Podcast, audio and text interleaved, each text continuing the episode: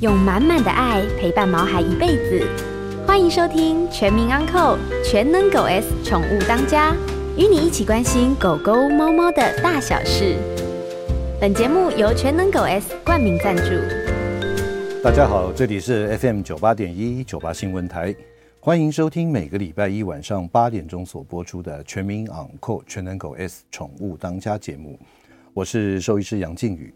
那今天的节目同样的在 News 九八的 YouTube 也有同步的直播，您只要在 YT 里面搜寻九八新闻台就可以了。那此外呢，打开小铃铛就可以收到新的影片和讯息的通知。欢迎您大家记得多帮帮我们按赞跟分享。好，呃，我想说今天呢，最大概这个聊聊别的嘛，就是说这个新闻里面呢，可能就是说这个蓝白早上好像有在市长官邸，台北市这个徐州路这边的。这个官邸里面有做了一个所谓的这个第一次的会谈，主席对主席，其实我还蛮关注这样子的一个问题啊。那为什么呢？是因为大家回想起来一下，在过去的几年当中，屡屡发生这种，比方说像食安啊，像什么到到底这个莱克多巴胺啊这种这种东西该不该进口，这样子的肉该不该进口，或是说像前一阵子缺蛋，那缺蛋的话。它到底是谁来做这样子的一个？就说，哎，我们预估该进多少？那进了多少的价格，或者说这个呃来源、产地等等。好，那还有另外就是，其实还有很多的我们的朋友，包含这个受我们的续主们啊，常会跟我反映，就是说，在很多相关法令的规定上面，似乎都需要做一些修正跟修改。那最明显的，我举个例子，就是其实大家只要打开我们现在狂犬病注射的这个这个疫苗所使用的疫苗里面的标签跟仿单，它其实它打一剂，它的抗体例价就可以维持三年的有效力。那维持三年的有效力，这个其实打一针，在三年之后再补打第二剂，其实就它的保护效果就相当的足够。可是碍于我们现在的传染病防治法啊，就动物的传染病防治法里面规定，那在过去因为狂犬病疫苗的例假没有办法维持到三年，都是一年，所以因此当初所不不多少年前所定定的传染病防治法，狂犬病你就是要一年打一次。那其实呢，这现在毛孩子就是人的我们家庭的一份子，也是这个掌中心啊，这个什么肉之类的，人心里最肉的、最关心的那块肉啊。我们都不希望我们毛孩子每天在那边打针啊，怎么什么什么等等，所以因此有关于相关的这样子的一些法令或规定，其实需要与时俱进。那包含像这种这种流行病的传染的这种防治啊，像 H5N1 啊，这种禽流感等等。其实今天我在我在看他们在讲，就是说，哎呀，什么联合政府、联合内阁，什么什么等等等。其实我觉得最重要的就是。希望就是因为台湾依照这个我们农业部所统计的数字，大概饲养的犬猫的数量大概有两百四十五、两百四十五还是两百五十万只左右。那这样子的那么大的一个庞大的一个一个市场，也比如说也不说市场庞大的这样子一个数量，其实有很多的议题跟法案还有相关的事情，包含食安，包含传染病。啊，包含这个，呃，像我们如果进了过多的一些什么东西啊，什么等等，进口猪肉的补贴、补助什么等等，其实真的需要一个专业的一个跟兽医相关背景的人，能够来担任这样子的一个立法委员的工作。这样子不仅仅是说对于人民的食品安全，包含猫害的这一些制度、法令的规章，其实都会有更贴切的一些做法。好，要不然否则的话，像。但那个鸡蛋这件事情，我个人就觉得有点相当的荒腔走板。老实讲，那个前部长陈吉仲陈部长，其实他真的也不晓得到底进了多少颗，到底是跟谁进，买了多少钱。但是我相信，他堂堂一个大的部长，他真的不了解。那接下来呢，这个像这种所谓中央畜产会这样子的一个机构，他的官股持股不到百分之五十，不受立法委员的监督。所以当简单讲，我觉得这是个白手套。也就是说，当你需要买什么东西的时候，你就透过一个哈，就是这个资本额几十万的公司，就可以去买好几亿的东西。这种这种很奇奇怪怪的这种结构上面的一些问题，就隐藏了很多让人家可以来做手脚的一些事情。所以我觉得啊，这个不管从食安的考量，不管从疾病的防疫，然后甚至于像这种呃宠物的一些呃互相的一些这个，不管是宠物的权利或福利，甚至于这个饲主们的一些关心的事情，我觉得啊，三党应该要好好的要先想一下，就是说，哎，是否针对这一块要好好的努力，好好的加油。在这个上前几天，就是十月二十五号。我我跟我们的台北市兽医师公会理事长呢一起到印度去参加了这个呃亚洲小动物兽医师大会。那期间呢也成功的争取到二零二六年把亚洲小动物的这个大会来在台北举办。那在这段过程里面，我也看了在印度相关的兽医的一些发展啊，还有动物医院的一些设施制度。其实老实讲，我们台湾的这个动物医生的水准，我觉得真的是还算不错，还算 OK。我觉得在亚洲大概仅次于日本，那跟泰国来讲的话，是这个相当的水准，其实是蛮够的哈。所以呢，这是我去这个印度出差的这样的一个一个心得一个感想。今天在我们节目现场的特别来宾，其实呢，这这好久，大概有熊爸一两个月了吧。三个月，三个月，就三个月没有来我们节目现场的我们的好朋友，也是我们节目的这个常驻的一位，呃，也算是一个半主持人了哈。那其实呢，他在他的那个 YouTube 那边的主持的非常非常成功，拍了好多影集，教大家怎么样跟狗狗互相相处。他是我们的特别来宾，我们动物行为专家熊爸。哎，杨医生，大家好。熊爸，你三个月是出国还是环游世界了？两个月躺在家里。好好来来，我今天 今天一定要问一下，就是说你为，因为我听说你受伤了，而且我在在这个脸书上面我们也看到，是这到底是怎么样受伤的？怎么发生的？就。有时候人的运哈，跌到谷底的时候，砸你妈好了，你莫名其妙就受伤。你的 YouTube 那么 那么那么火红呢？怎么是不是？就停停个红灯啊，这是停红灯，还在机车格里面。也就是说，在马路的最前端的那个方方的格子里，那你的完全是守法的。对，就是没有问题的。嗯嗯。那那一天车也很多，其实车子应该也没有办法开很快。嗯嗯。那我左边是公车在停红灯，它也是停的。对，那右边呢是一台像呃修理车也在停红灯。嗯嗯嗯。结果呢，这个因为我们还没绿灯，可是呢右转灯亮了。哦，所以当时的这些三部车子，巴士、摩托车，对的，还有这个修理车，对，那修理车就时速都是零零，对，嗯，那修理车呢，就因为它。挡住了右转车道哦，他占据了右转。对，所以呢，我就有注意到呢，他打了这个方向盘，因为他轮子就往我左边转哦，就往左边转，所以当初停的时候很贴近了。就他就在格子外了，其实是还是有一个小小的距离这样。嗯，然后突然间就爆冲，他是不是刹车踩错还是踩成油门呢？他不知道，有可能紧张，但是他绝对不是说因为。啊，移一下位置，不小心擦撞，它是整个就冲上来，哇！所以第一时间的撞击，因为我的呃停机车嘛，左脚撑地，哦，左边，它在你右边，对，那我右脚放在脚踏板上，嗯，所以它第一时间就冲撞我的机车，因为撞到机车嘛，嗯。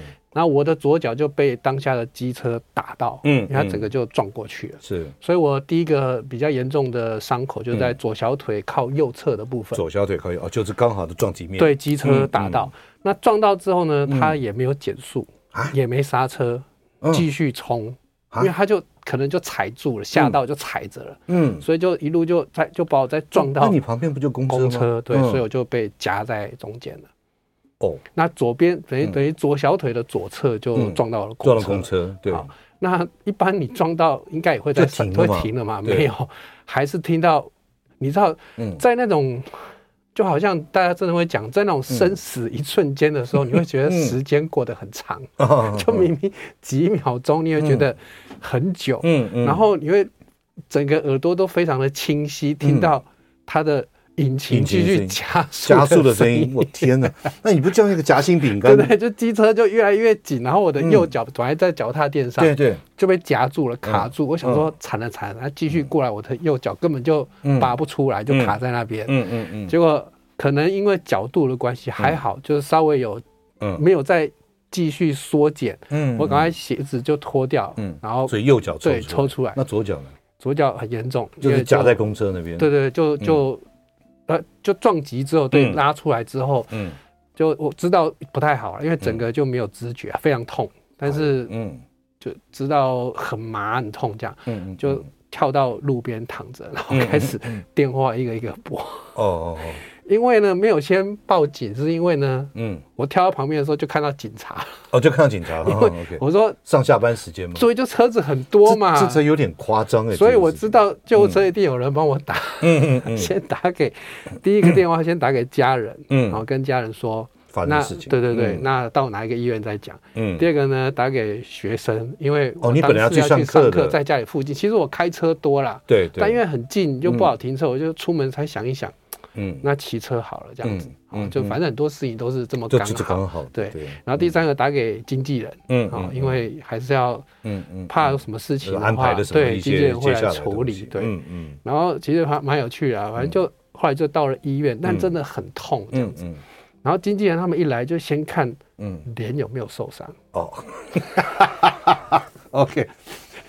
嗯嗯，然后嗯，然后呢？也没事，OK，就赶快拍照，然后传脸书啊，说 OK，趁机会蹭流量，我这实在是快 快要昏倒，就是就是用你的痛苦来蹭一些流量，痛得乱七八糟的，嗯，然后再然后就后来就到急诊去嘛，开始做缝合啊处理这样子，嗯嗯，那打完骨头没断吧？骨头还好，就是没受伤，不过整个因为他整个。肌肉受伤，对对对，蛮严重的。嗯，呃，到现在还在做治疗，就是了。嗯，然后就打麻药，然后这个医生就开始他会问你嘛，就很多其实很多护士跟医生，然后就你不会在那边又上课了吧？没有啊，在急诊室教你要怎么狗狗训练吗？他就他会跟你聊天，因为可能怕麻药打下去有什么状况，所以做什么工作啊，干嘛？我说我说我训练师啊，我是雄霸这样。嗯，就。现场有两两位这个护理师就开始尖叫，嗯嗯，凶吧这样，桃李满天下的。没有，我们录不下去了，不不不，我们主持人先讲，你讲，然后医生缝完弄完之后，拿一个手机过来跟我更照相，我就哦痛，然后还要笑一下，然后哦真的有够痛的这样，嗯嗯，外面都不知道里面发生什么事，因为不能进来嘛，就里面在那边在那边欢呼，蛮我听起来蛮欢乐的啊。我现在想想都还在流汗，嗯嗯，真的很就很痛了。我只能讲，真的人不要生病，嗯嗯，不要受伤，所以就真的就是就这样，他躺了一两个月，对，躺两个月啊。可是。你知道刚刚讲到拍片啊，某一些工作，嗯，还是露脸的，还是可以露一下脸。所以经纪人来看脸没事，他是这样，还好还好，业配还可以接。OK，我们今天来一个很夸张的啊，这种自以为是的啊，很那个的，我们的好朋友雄霸。那我们先进段广告，马上回来。欢迎回到九八新闻台全民昂购全能狗 S 宠物当家节目，我是兽医师杨靖宇。今天在我们节目现场的特别来宾是狗狗行为专家，也是我们节目中的好朋友，也是非常臭屁的一个熊爸。哎，熊爸，那哎，真的，我觉得你还真是熊臭屁，还有有原因的。你看，我们在我们的 YouTube 上面有人留言，他说很幸运，好感恩，第一次可以及时收看这个节目，感谢主持人和熊爸。哎，这还真的不错，还提到我哈。然后呢，希望熊爸尽快这个。呃，完全康复，来自香港的祝福。我天，你桃李满天下，真的到香港哦？对，以前你有到香港上过课，对不对？但是受伤也有去哦，受伤还去啊？对，那我因为我想说，其实很久没去了，大家等很久了，所以脚痛还是要去。好，那这边我们想把这个话题我们就拉回来啊，也衍生到今天的主题，就是说，像像你如果说你你现在脚不方便，而且蛮痛，对不对？而且那个。那如果说你必须要上这个上课，是那或者说呃，我们跳脱到另外一个场景，就是一般的主人，对，他要是说因为可能脚不舒服或者拐到或者扭到，对，然后狗狗如果这样子扑向扑跳，哎扑跳，对，那他怎么办？这这这这很容易摔跤啊，真的。对，那你有什么办法？就是说这个在你的经验里面，这种狗狗的这种扑跳或是这种太激动的冲撞。有什么办法来可以加以改善？其实这几年呐、啊，嗯、就可能最近这几年，应该是我们越来越动物的包容跟弹性越来越大。嗯嗯。所以呢，以前比较常会处理这方面的问题。嗯、现在通常有时候大家问我，就问我说：“哦，就不要理他就好。嗯”嗯。结果这一段时间我开始上课。嗯嗯。我很更希望你的学生们会对我非常、嗯、非常希望就是。你们赶快把它教好，不要扑我，因为轻轻碰一下就真的很痛，很痛。啊。那其实我们先先从狗狗到底在什么情况下比较容易有这种扑跳哈？其实刚刚讲说扑跳。主人因为人的包容越来越大，嗯、但有时候家里的小孩啊、嗯、老人啊、嗯、客人啊，嗯、或者你今天穿着白色的衣服啊，嗯、漂亮的，有时候一扑脏掉抓到，哇对，嗯、那其实是呃在礼貌上也是这样这样子。对，有时候客人来就这样扑的满身这样子。那另外也最近也会常碰到，就是天生脚就不好的。啊，尤尤其一些小型犬，嗯，比如膝盖啊、髋关节不好，那像这样扑跳，其实都蛮伤这个骨骨骼、骨头关节的。嗯，那我要先讲，就是到底什么样的情况，狗狗是比较容易会有这种扑跳的情况？哎，我试着回答。第一个，高兴，高兴、兴奋的；第二个是要跟你示好，示好，对对对对对。第三个呢，可能就是。呃，你手上要是有食物的话，吃的哦，哎，他马上就扑上去。对对对。第四个的话，想不太出来。所以，对，当然就是，其实为什么会这样讲呢？因为在这之前呢，我都要跟大家讲，其实我们预防都比训练来的更重要。我们一直以来讲的都是这样。对对。其实不要说其他狗，我们家狗也是，熊山一看到我，它就会很兴奋。嗯。但是。它是不会扑上来，可是它会撒娇，会过来蹭，顶你一下。我这个脚啊，光蹭一下，对它也二十多公斤，二十多公斤，对它挤一下，其实就非常痛，因为它轻轻碰到那个伤口都受不了。所以，我每次一看到它的时候，我就开始贴墙，嗯，就是背对它贴墙，然后看天看天花板，嗯，慢慢走，等到它稍微安静一点点。好，那这个是我们讲的，就是刚刚杨医生有说，嗯，高兴兴奋。但什么情境情况可能会兴奋啊？比如说你刚回家的时候，因为他看到你就很高兴，然后打招呼也会扑上去。嗯，吃饭有食物哈，但日常有还有一些琐碎的机会是会常会发生的哈。举例睡觉前，嗯。很多狗狗睡觉前会很兴奋，会很嗨，就平常都好好，就主人开始要关灯进房间的时候，哇，就开始在家里飞奔，在房间飞奔。哎，应该就是要跟着主人回房间睡觉，对对？但是他会知道，就是这时候要就进房间了，所以他就非常的兴奋啊。那上厕所前想上厕所的时候也会，比如说要便便啊，因为他要做一些动作才会比较有便意，方便会大便，所以要便便前他可能会冲来冲去的。上完也会，因为上完很开心，开心啊，很舒服也会。吃饭前还有吃饭后，好。那像我们家熊山有一个情况，就是洗完澡的时候很也很嗨。对，洗澡的时候他他都脸很臭了，他不太喜欢碰水，一洗完。擦完就是弄好的那一刹那，哇，就开始会在家里。有些狗狗飞来飞去，你拿从抽屉拿链子，对，也会哇，它就好高兴要出去玩了。所以其实真的你要去观察，就是家里到底哪些情况狗狗是会这么样的兴奋。嗯，那我最近有一只就是一只小贵宾，就是脚真的不太好。嗯，那它什么时候会开始这样一直一直跳一直跳？嗯，比如主人拿这个钥匙，嗯啊。不是要房卡，现在都很厉害。房卡，因为它是防感应的。嗯，现在现在家里有些是开钥匙，但坐电梯要感应房卡。嗯啊，这个这个房卡，他一看到房卡，哇，就开始一直跳，一直跳，一直跳。为什么？他也不带他出去啊？因为他他会知道可能会出门，或者妈妈会出门，好，所以他拿房卡。那有些穿外套啦，要啊，刚刚讲的牵绳、胸背带都是。所以呢，像。当然，我们也可以做。我待会会讲要训练的话怎么做。对。可是训练它绝对不会是几分钟，嗯，或者是一两天。OK。好。对。尤其有一个状况是训练真的很麻烦，就是说，好了，他现在知道，嗯，听到坐下，他要坐下，或叫他等，他会。但问题在这么激动的情况下，他如果会讲话，他会跟你说：“我知道，不要扑跳。”嗯。可是我就是忍不住。忍不住。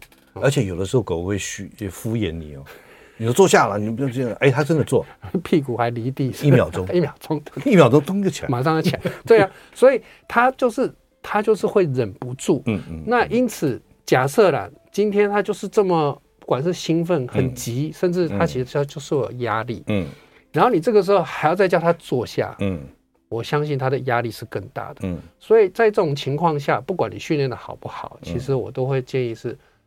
不要用训练去处理这样的问题，啊，不管你坐下教的多好，嗯。所以早期我们会说啊，这个时候你叫他坐下就好了啊，他不坐啊，他会骗你啊，那是因为坐下没教好，嗯。但就算啊，我们家熊山坐下教的很好，嗯，我这一段时间跟他只要碰面，嗯，我都没有叫他坐下，OK，因为他其实就很想爸爸嘛，嗯，哦，就啊，你回来了，很高兴嘛，想要跟你打招呼嘛，我爱你嘛，他就要去撒娇磨蹭，或者是扑你好，嗯嗯，其实他的心意上是好的，嗯，但这个时候你却叫谁坐下，嗯嗯。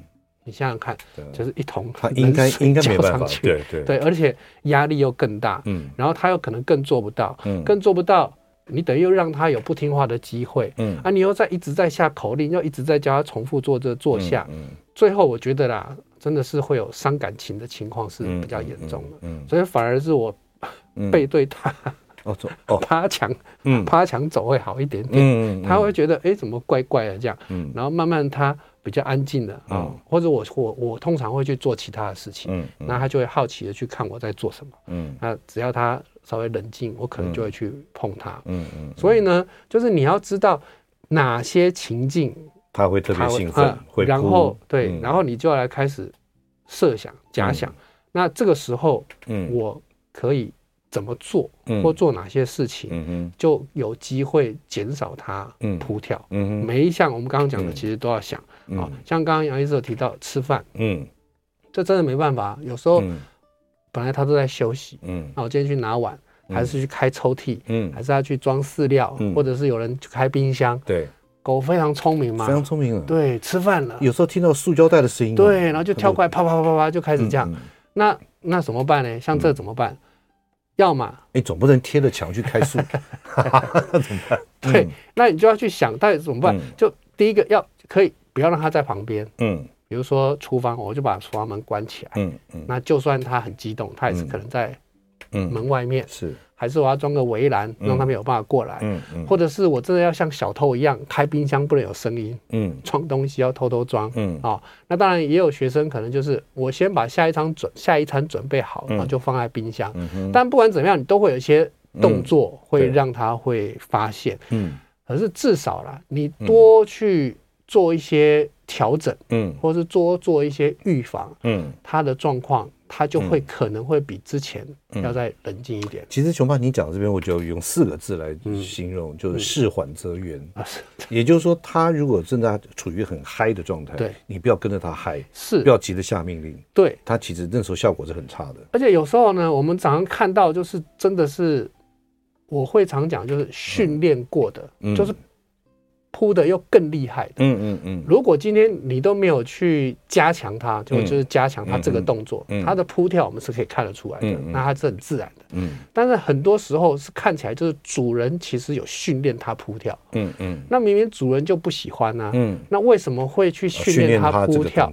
因为在无意间有太多的讯息会让这个狗狗觉得。扑跳这件事情是对的，会迷惑。对啊，在装，然后一直扑跳，说啊，不要跳了，下去了，一直讲这样。其实熊爸听我打个岔，其实我我大概一两个礼拜前，我看到一个 YouTube 上面一个影片，是。美国警察的一个警影片。他的故事是说，有一个主人开了皮卡车，是，然后呢，他暂时先停下来休息，但他不晓得那个地方是别人的私人领域，哦，所以这个主人就打电话去警察来，他车上摆了三只狗。车上呃，车上在皮卡嘛，就在那后面。是是是。然后有一只绑着，另外两只没绑。嗯。就后来警察来了以后，他只是说看一下，了解说你为什么停在这边。结果车上两只跳下来，嗯。然后他喊他，结果有一只就哎真的很听话，就坐下停下来。啊。另外一只就直接扑上去，扑了警察就不行了，biang biang 两枪。真的，后来两天之后，那狗就走了。啊。所以那当然引起很多舆论的讨论，就说啊，你不可以这样子，什么？可警察说他这样子。对，不认识我这样冲过来，根本不知道他，我不知道该怎么办。对，我要保护自己。对对对对对，所以我觉得这个这个扑跳的一个训练，我觉得非常重要。不管说脚有没有受伤，对，有的时候你到大庭广众之下，有的时候这个真的是很难避免。是，好，好，我们进段广告，马上回来。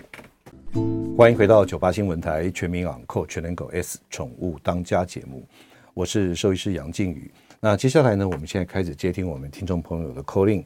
如果您对于狗狗、猫咪的行为，哎，猫咪也 OK 吧，熊猫、嗯，OK，好。对于狗狗、猫咪的行为方面有任何的想法或或者疑问，都欢迎您 call in 进来。我们的电话是零二八三六九三三九八，零二八三六九三三九八。同样的，你也可以在我们的 YouTube 上面留言区啊，你也可以留言，我们也会来这个帮您回答。哎，熊爸是，这诚如刚刚我们讲那个 case，就是说狗狗叫，它没有办法立刻的停，对，那当然很嗨嘛，对。那站在这个美国的警察来讲，说这么凶的一只狗这样子，哎，我看那个照，我看那个影片，大概至少也有二三十公斤啊。所以冲过去这样的，那当然就是憾事就发生了哈。所以也就是说，如何能够在这种，因为我们晓得这种紧急的状态或者它很嗨的状态，当然如果说完全要让它停止，可能会有点困难。那同样的呢，其实，在我们的公园啊什么，常常也有一些狗狗喜欢扑人。是啊，有时候它就是看到陌生人，人家也可能它怕狗狗，或者它没有养。那可是狗狗这样子弄得，它也吓一跳，摔跤的、住院的也有。对对，所以这个我觉得真的，这个真的非常重要。该怎么办？像刚刚我讲一个，它是一只小贵宾嘛，就是主人要出门的时候，它就开始跳。那因为它的膝盖关节是是不好的。嗯嗯嗯。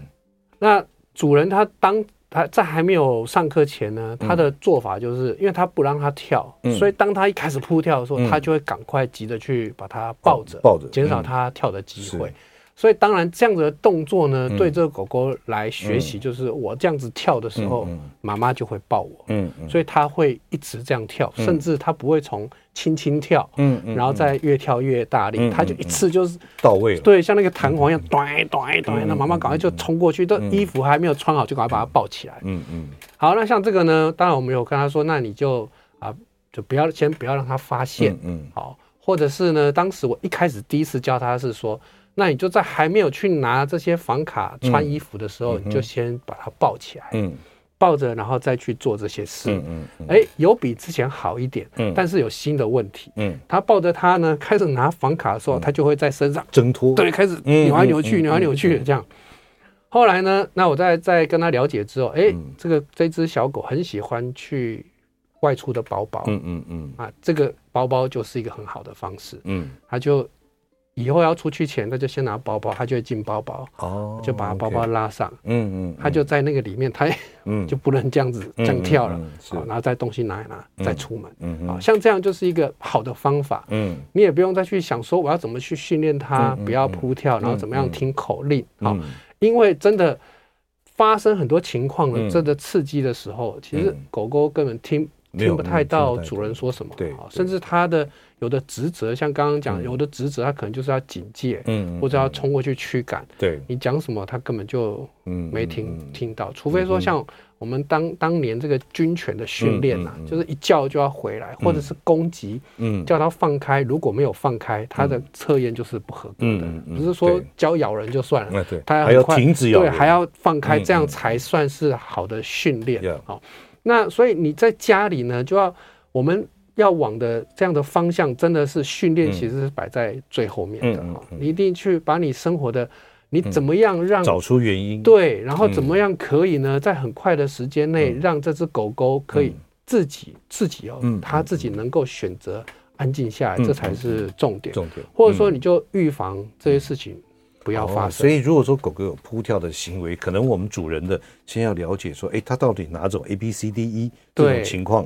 哦，场景。他就会这样子，是。那我们从这个方面来解决。对，那那刚刚也讲，那吃饭，比如说吃饭怎么办？啊？那当然我也可以找一个，比如说一个小好吃的夹骨啊、牛皮骨啊，哦，还是玩具啊，在我要去弄饭之前，可能可以先转移它去做其他事，或者是我就可以先做笼内训练，先让它在笼子里等，我去厨房弄，还是我先把它 绑在某一个地方，但都比啊。在旁边看着你在那里装，嗯，你知道这个看到碗哇，开冰箱这不得了了，很香，对对，快一点，快一点，快一点，然后可能就开始扑跳或者叫，那那什么时候主人为什么会把它教的更厉害？主人就说好啦，我知道了，等我一下嘛，快好了啦，等一下，等一下，快，你就一直在被它影响。刚刚杨医师有提到，你就很容易受狗狗的影响，对，然后你的情绪就有变化，嗯，那这个时候。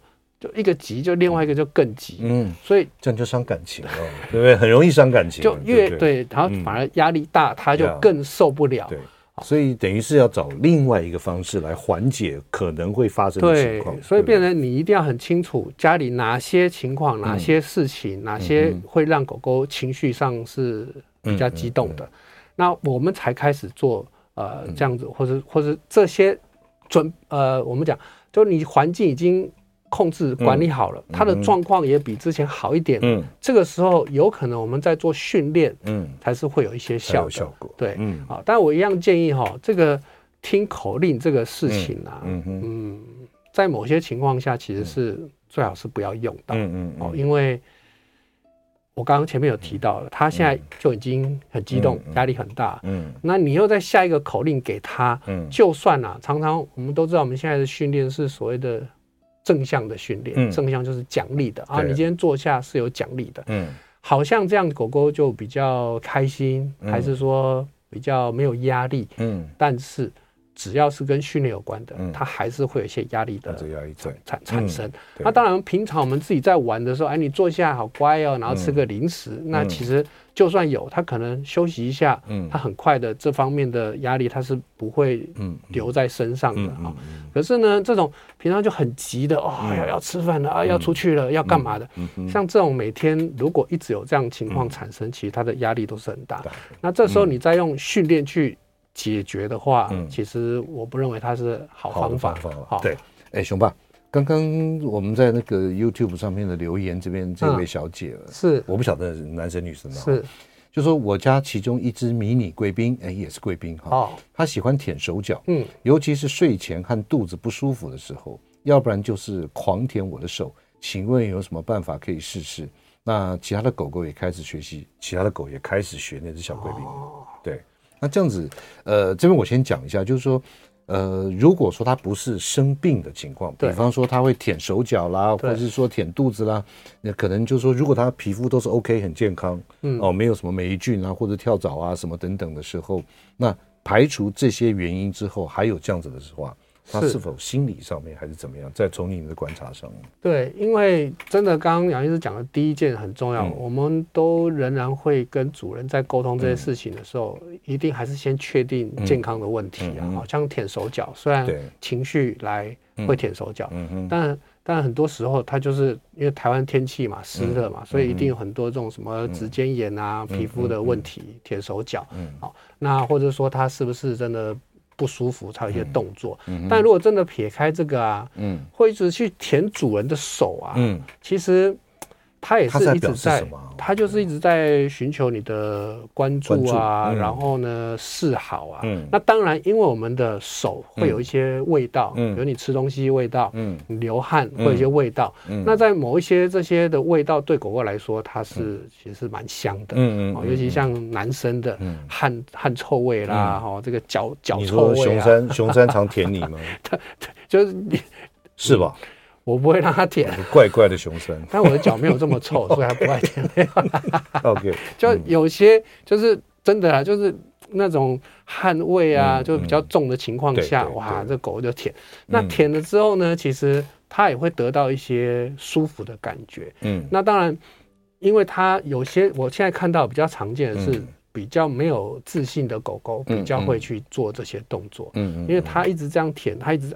一直在示好，那对他来说呢，他会觉得这样比较放松，嗯，比较心情。哎，其实熊爸，我有另外一个想法，嗯，就说，因为我们小时候啊，如果说我买了一个一个冰淇淋或冰棒，是我要占为己有怎么办？赶快先舔，我拿出来就舔它一遍，然后怎么样？你敢吃吗？你绝对不敢吃了吧？对不对？我冰淇淋要舔一遍，怎么样？这是打个喷嚏吐个口水，这是我的。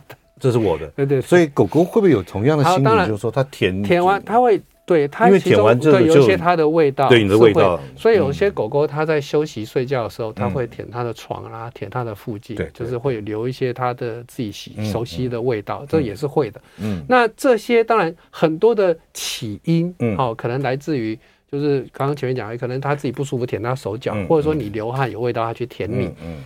可是通常都是后面，就是我刚刚前面也提到加强，嗯，可能他这样舔的时候，你就继续给他舔，或是边舔就边摸他，觉得很可爱，嗯啊，就是还是说，哎呀，不要舔啊，就是你已经有某一些的反应，反应，嗯，让他觉得，嗯，这件事情是好的，嗯，所以他才会越舔越厉害，嗯，但而且常常就是主人明明就。不喜欢。嗯，我之前一直讲一个例子，他就是舔主人的脸，就是一个一个一个漂亮的妈妈，她都会化妆。嗯，然后说她狗很爱舔她这样。嗯，那我就说，那你示范一下到底多爱，因为他不喜欢她化妆嘛，他就把他的，因为他是也是一只小贵宾，嗯，小贵宾不会这么容易舔到你的脸嘛，一定是抱起来，对，他就把它抱起来之后，那狗就一直舔，一直舔，嗯，他妈妈就哎呀，不要舔，讨厌，哎呀，还是说那个乳液啊，化妆品啊，对对它的胃，妈妈的反应就是哎呀，所以狗狗觉得你在跟他玩，对啊，它明明就不喜欢啊，那妈妈会说。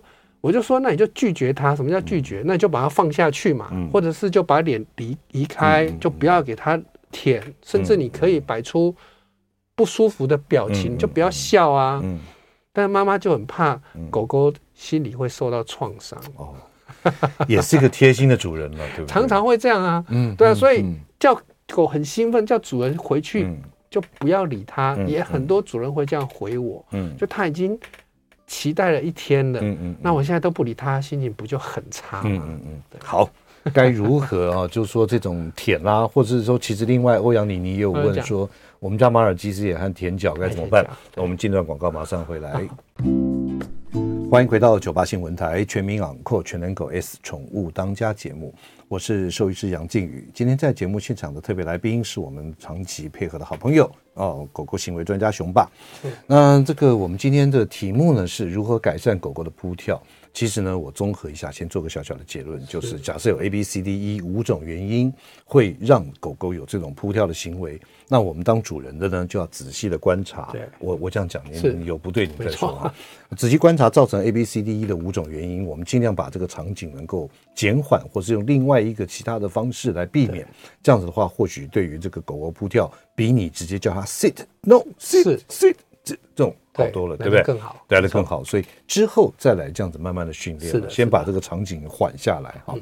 那接下来呢，还有一位这个呃，我们演出在我们这个 YouTube 上面的问题，那是刚刚讲说舔人也好，或舔自己的脚也好，我们简单的来回复。好，我教过啊，最有名就是狗爱舔主人的脚，就是宪哥吴宗宪。哎呦，他们家的贵宾叫宾狗，宪哥脚会臭吗？